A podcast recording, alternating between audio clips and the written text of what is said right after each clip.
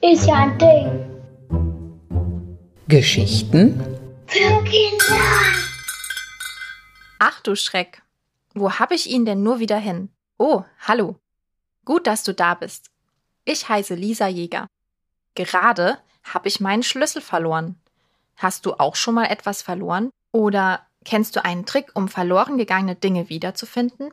Ich habe mal gehört, das Beste ist, dort nachzuschauen, wo ich zuletzt gewesen bin. Hm. Zuletzt war ich im Badischen Landesmuseum im Ausstellungsbereich Archäologie in Baden. Da gehe ich doch gleich nochmal hin. Kannst du ihn schon irgendwo sehen? Also zwischen den Vitrinen kann ich nichts erkennen.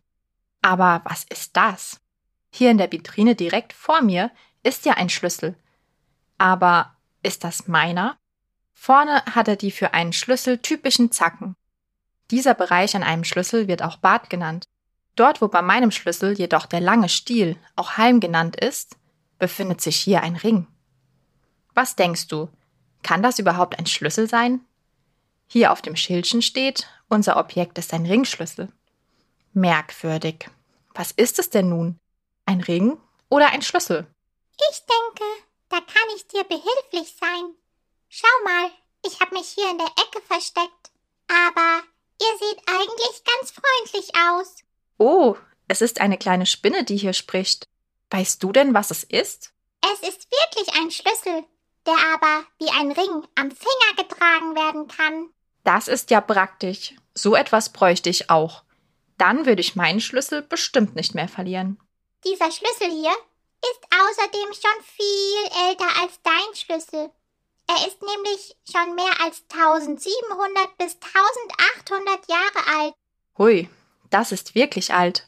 Zu dieser Zeit lebten ja noch die antiken Römer. Ja, das stimmt.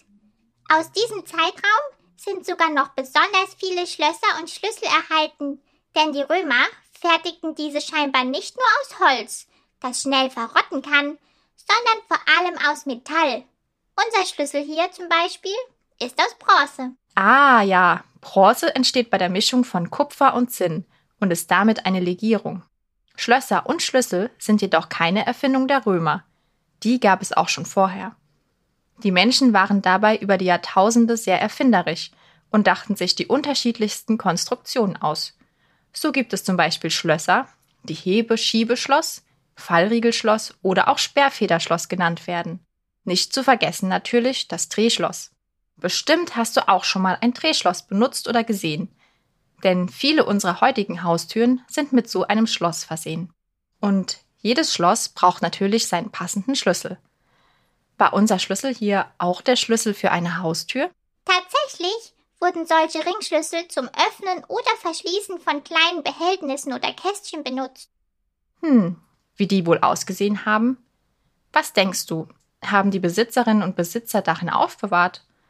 Vielleicht Schmuck oder andere Habseligkeiten? Hast du auch eine kleine Schatztruhe für deine Schätze? Sag mal, liebe Spinne, warum weißt du denn eigentlich so viel darüber? Na, ich sitze hier den ganzen Tag.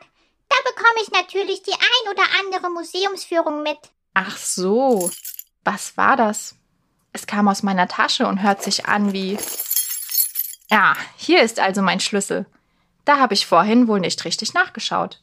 Naja, dann mache ich mich jetzt mal auf den Nachhauseweg. Bis zum nächsten Mal.